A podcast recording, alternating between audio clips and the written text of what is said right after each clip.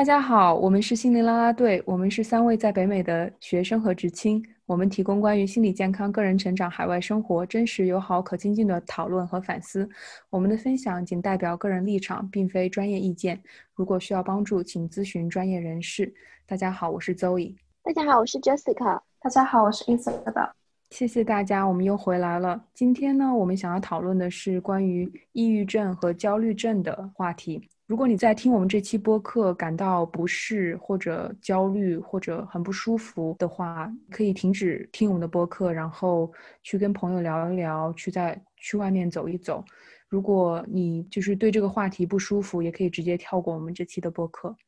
其实我之前跟大家分享过，我是在研究生的期间诊断出有焦虑症和抑郁症，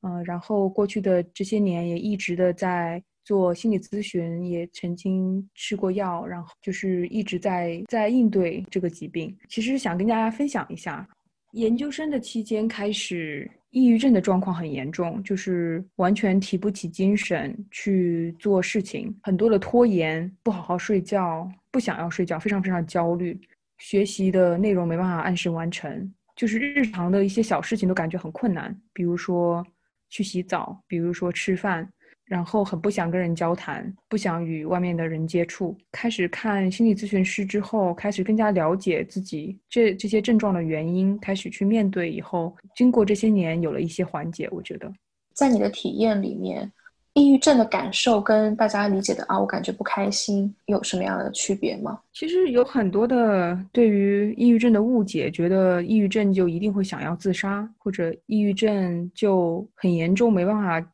有正常的生活，抑郁症就是一直很伤心。其实不是这样子的，其实是一个，我感觉就是好像大脑被蒙上了一层雾的感觉，就是没办法清晰的思考，失去了对生活的兴趣，对很多事情失去了兴趣。但是就是大部分的抑郁症的人都没有严重到说不要想要活下去，只不过是对现在的生活有很多负面的情绪的感觉。我觉得。大家有兴趣可以去看，就是网上有很多抑郁症的评量表，你可以去看自己是不是符合这些评量表的描述，然后是不是在过去是六个月吗？六个月持续六个月以上都有这样子的症状，那那样才可能会被诊断诊断成抑郁症。很多人可能稍微心情不开心，觉得抑郁症了，还是有区别的，就是短暂的。不开心和长期的抑郁症状是有区别的。刚刚，嗯，邹宇描述到这个大脑像蒙了一层雾一样的感觉，在我跟一些有抑郁症的来访者的接触的时候，他们会用 “foggy” 这个词去形容他们的感受，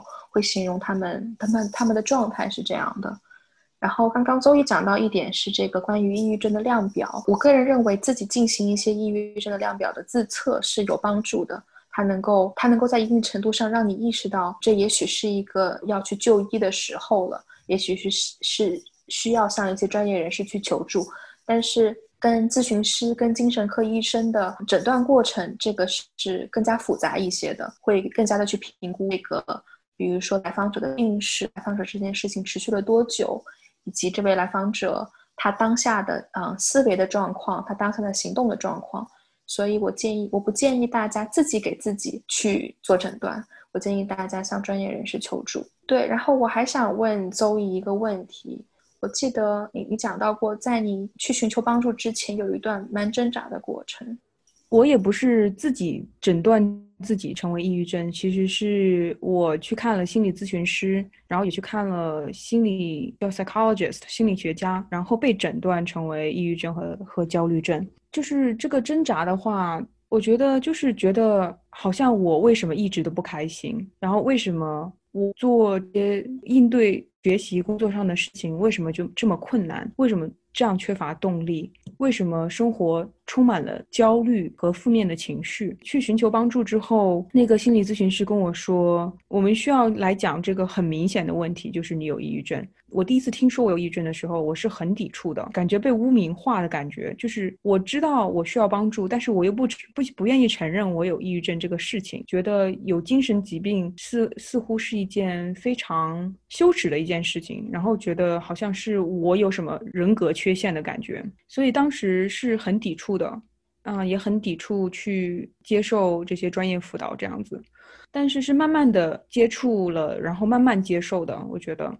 其实有研究表明，耶鲁大学有做研究，发现他们的国际生里面有百分之三十以上都有抑郁的症状。就是在美国的研究生，其实也有很大比例的学生有有抑郁的症状。抑郁症状其实是一件非常普遍的事情。对于全世界的人口来说，在慢慢的了解之后，我就慢慢的开始接受了这个事实。如果大家现在是国际学生，或者在北美，或者在国内，当被诊断诊断为抑郁症之后，可能嗯，首要的一个干预措施是药物治疗。那我知道大家对于这个服用抗抑郁的药物都是比较比较谨慎的，这是这是一件好的事情。药物治疗它是一个很有效的手段。那与此同时，还有一些心理咨询的治疗、团体的治疗、互助小组，这些大家都是可以获得到的一些资源。特别是抗抑郁类的药物，其中有一个的副作用会是产生更强烈的自杀的念头。所以，当大家可能开始服用药物的时候，一方面是谨慎的遵循医嘱，另外一个方面是抗抑郁抗抑郁类的药物有很多种，作用方式会有所不同，啊，不一定在第一次就能够试用到自己最适合的药物。我鼓励大家去尝试之后，然后去关注自己当下的情绪反应、当下的身体的反应、当下的症状，然后再去及时的跟医生进行调整，最后选择比较合适自己的药物。也是鼓励大家去看医生，遵医嘱来服药，不要在网上看到别人服的药，然后自己随便去服。我觉得刚才周宇分享的很好，谢谢你，你。以你自己的例子，让我们看到，也提醒我们很多容易引起抑郁、焦虑情绪的风险，比如说换了一个新环境，遇见文化冲突、学业压力，这些都是很容易引起我们情绪变化，甚至会造成抑郁症、焦虑症的潜在的风险。个人他的抑郁表现会不一样，有的抑郁症它是以双向情感障碍表现为主。比如说，一个人他可能会出现很长的低潮期，但是又会突然某一天开始情绪非常的高涨。那这个时候，可能他身边的人或者是他本人也会以为我是好了吗？我为什么现在觉得，哇，我我感觉自己无所不能，每天情绪兴奋到可以发射外太空那种。但是其实这种也是需要警惕的，它可能会是一个我们说，嗯，双向情感障碍的一个症状。然后还有男性在表达难过、悲伤情绪的时候，很多人会选择用生气的方式表达。呃，如果你是男性，你觉得你是不应该抑郁，你不应该自己感到伤心的话，我们也想跟你共情，说我们的情绪是需要去接纳的。无论是什么人，他都可以感到伤心难过。如果你感到伤心难过，你可以用伤心难过的方式表达出来。当然，如果你是习惯了以一直以生气、愤怒来替代你的伤心情绪的话，啊，也许也是时候让你可以，嗯，反思一下自己，或者是通过一些专业帮助，帮你调整到最合理的情绪发泄和一致适合情绪的轨道上面来。我也是想提醒大家，很多时候，当我们陷于这个抑郁症、焦虑症的时候，我们的感觉是不可靠的。可能你在抑郁症的时候，你感觉我真没用，你感觉我身边的人都讨厌我。你感觉我身边的人都觉得我是他的负担，但是很多时候这种感觉是受药物影响，受我们当时生病了的大脑的影响，因为这些影响的作用下，这个感觉是不可靠的。你身边的人也许很爱你，他们也许非常喜欢你，他们觉得你的存在是非常有用的，所以在这种被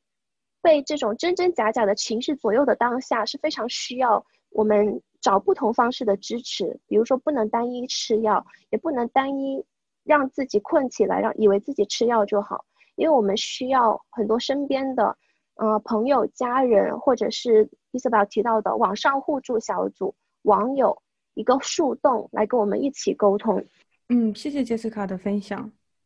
抑郁症和焦虑症可能是我人生最大的挑战之一，一直觉得。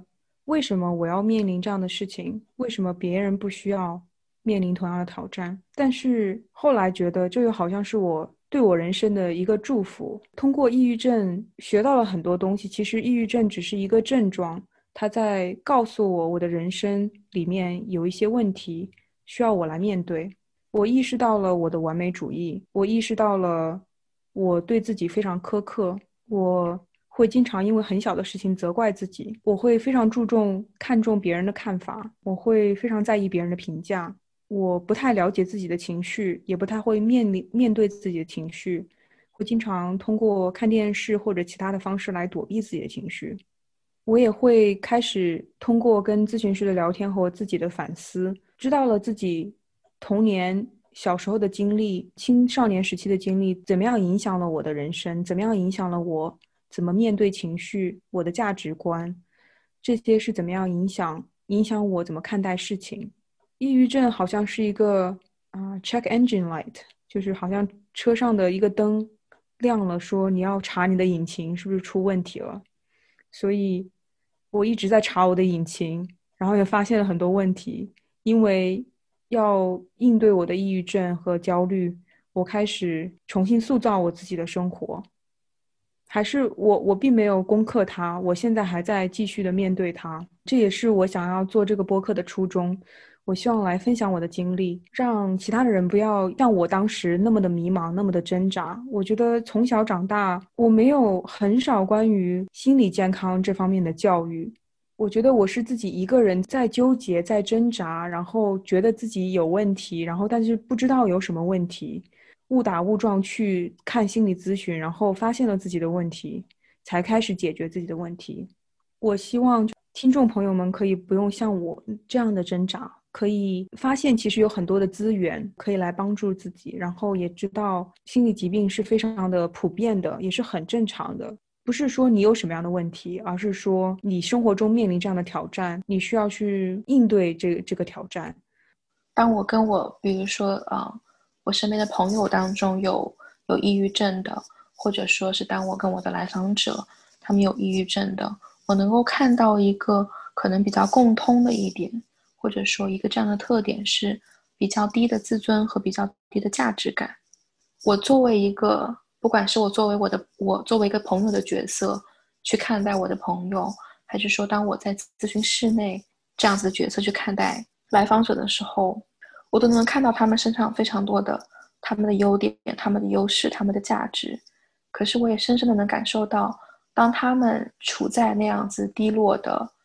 情绪当中的时候，当他们处在一个抑郁的状态下的时候，他们是很难看到自己身上的这些价值的。他们是，你可以想象是好像带了一个一个滤镜去看这个世界，看待他们自己。对于抑郁症的很多时候的误解是，觉得我们不快乐了就是抑郁症。我可能不是这么理解，我能够得到的比较多的反馈，更多的是。似乎抑郁的情况下，当他们在抑郁状态的时候，他们更多的是一种麻木感，他们感受不到更多积极正面的情绪。就像前面我们提到的一个 foggy 的这样子的一个状态，他们对自己会有更多的负面的评价。觉得自己一无是处，我知道这这真的是非常辛苦的一个历程。在社会上，有些时候也会有一些声音去对抑郁症有评价，比如说觉得他们为什么在无病呻吟，或者说为什么就好像什么都有了，但是就是不知足。但是我个人在这里，我作为一个在心理健康领域的从业者。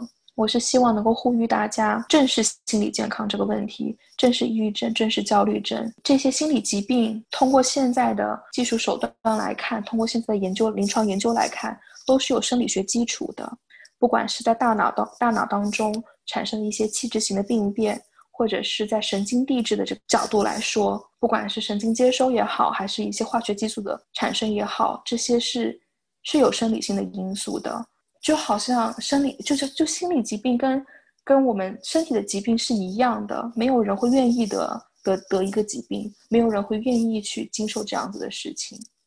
刚才邹毅分享了很多关于抑郁症的症状和你的故事，你有没你可愿不愿意再讲一讲关于焦虑症呢？没问题，都可以分享。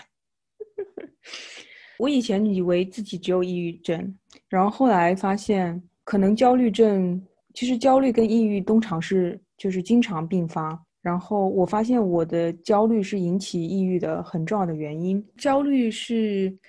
感受是可能很小的事情会让我很紧张，感觉胸部发紧，肠胃不舒服，就是有身体上的这些感受，心跳比较快，大脑会停止不住去思考一些事情，然后灾难化，经常会想到就最坏的结果啊，这件事情如果没做好会怎么怎么样，然后没办法，感觉很难停止这样子的一些焦虑性的思考，会影响到睡眠，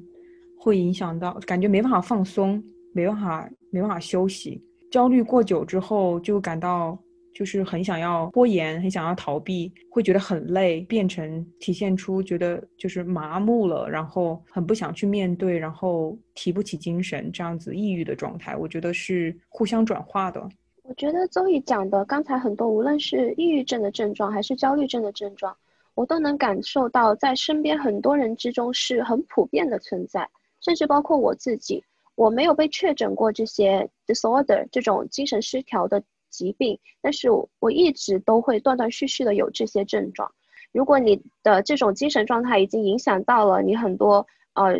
为人处事之类正常的生活，就那就应该是该得到一些专业的干预。那当然，这个前提还是希望得到专业医生的评估。那周宇刚才提到的一点，我觉得我发现跟焦虑症状常常并存的是身体上的反应。都已提到了肠胃，提到了身体的紧张，然后提到随之而来的对于其他情绪，还有甚至他的学习、他的生活的这种影响。我觉得在我身上也是，我也是常能感受到这种焦虑的存在。但是这是我花了很久才感觉到的。可能我之前我并不会想到，我吃不下饭，我食欲不振，我拉肚子，或者我突然暴食，会跟我的这个情绪有关系。所以这个是需要很长期的对自己的留心观察，还有对自己的了解，才能够发现的规律，也能够发也能够知道怎么样能够更好的关心自己，保护自己。所以听到这些也是。希望大家，如果你从今天开始听到这些我们讲的焦虑、抑郁症以后，担心自己是不是有这样子的症状，或者担心你身边的人是不是有，或者你好奇你自己的情绪状态是怎么样的，我们都建议大家去留心。你可以通过写日记的形式，或者是通过冥想，嗯，回忆的形式来想一想自己每天的状态。我们有太多的注意力都放在外在。放在学业、工作、生活上，放在别人身上，但是很少有时间可以记住自己。我之前去看心理咨询师，常常被问到的问题就是：啊，你有多久会有这样的感受？或者你有这样感受以后你会做什么？但是我发现很多时候是我答不上来的，因为我对自己太缺乏了解了。我想，假如我是一个妈妈，我带着我的孩子去看病，我一定可以说得出来。假如我是拿着我的作业去给老师改，老师问我这里为什么这样写，我一定会说得出来。但是为什么我自己的身体我了解的这么少呢？所以我也是非常佩服周易，无论是他分享的从刚才到现在，我真的都看到周易一路上对自己的，从刚开始的误会到开始，逐渐的对自己更加宽容，到越发对自己的了解。虽然周易一直在说他好像现在还没有。完全克服这个疾病，他，但是他已经能够跟他共存，而且我真的看到周瑜很多他的优势，他已经处理的越来越好，为你鼓掌。很谢谢周瑜今天会愿意提出来分享这个。那我想刚刚回应周瑜跟 Jessica 都讲到了这一点，说是在身体上的这个病症，那在心理学里面我们把它称为躯体化，意思就是也许是你压抑的情绪。或者说你一些这样子的临床的症状反应，它通过一些生理表现的方式表现出来，比如说刚刚有讲到这种呼吸急促啊，心率心率加深。在我自己工作的时候，我在这里也是希望提一个非常我，我觉得这个听起来非常非常基础，好像大家从小就听到好好吃饭、好好睡觉这件事情，包括保持一定程度的运动。但是这是我在工作的时候，我会跟我的来访者去提的。我会提出让我的来访者把他一个星期的作息时间写下来，记录下来，然后带到咨询室里来。我也会提出让我的来访者去追踪他每天吃饭的时间、睡眠的时间。我相信这个大家听起来觉得这就是好像是幼儿园小朋友的事情，好像是小朋友才会有人要提醒他们吃饭，但其实往往是我们成年人往往是很难顾顾虑到的。我认我我一方面是。我们的生活当中有很多的事情要我们要去繁忙，那我们没有那么多时间去注意到我们自己。一方面是这些事情听起来都是好像很容易被牺牲掉的，睡眠的时长是很重要的啊！我相信大家如果自己在自己身上做实验，你会意识到，也许睡到某一个时间是你很舒服的时间。我不是提议每个人一定要睡到八个小时，每个人的睡眠周期不同，每个人比较舒服的睡眠的时段也不同。但是啊，希望你能够通过不断的尝试，找到一个自己比较舒服的睡眠的时间。在 health psychology 就是健康跟健康相关的心理学里面，也有完全的实证研究去证明说，睡眠和情绪健康之间有非常高的相关性。当你的睡眠比较充足，你的精力比较好的时候，你的身体、你的大脑会能够有更好的一个应对机制去应应对一些。应激应激性的反应包括一些情绪，那除此之外，还有就是正常的饮食，一个相对而言比较健康的饮食习惯，一个稳定的固定的作息，这一系列都是很重要的。虽然这听起来很是很小很小的事情，但我也希望大家能够通过从在睡眠、在饮食、在活动量上的对自己的关注，来进行对自己整体的整个人的情绪的关注。好的饮食、好的睡眠、适量的运动、作息规律，其实对于情绪的调节有非常非常大的作用。然后杰斯卡提到一个很好的，就是把注意力转向自身，转向自己，去关注自己情绪的变化、身体的问题，去更加认知认识自己的情绪。其实这对于治疗抑郁症、焦虑是非常非常有帮助的。这一期我们讨论了抑郁症和焦虑症的表现和感受，也澄清了关于抑郁症的一些误解。我们也聊了聊怎么来缓解抑郁的症状，更好的照顾自己。下期的播客我们会谈谈抑郁症的成因，以及作为亲朋好友如何支持身边的抑郁症患者。欢迎你的收听，我们下期再见。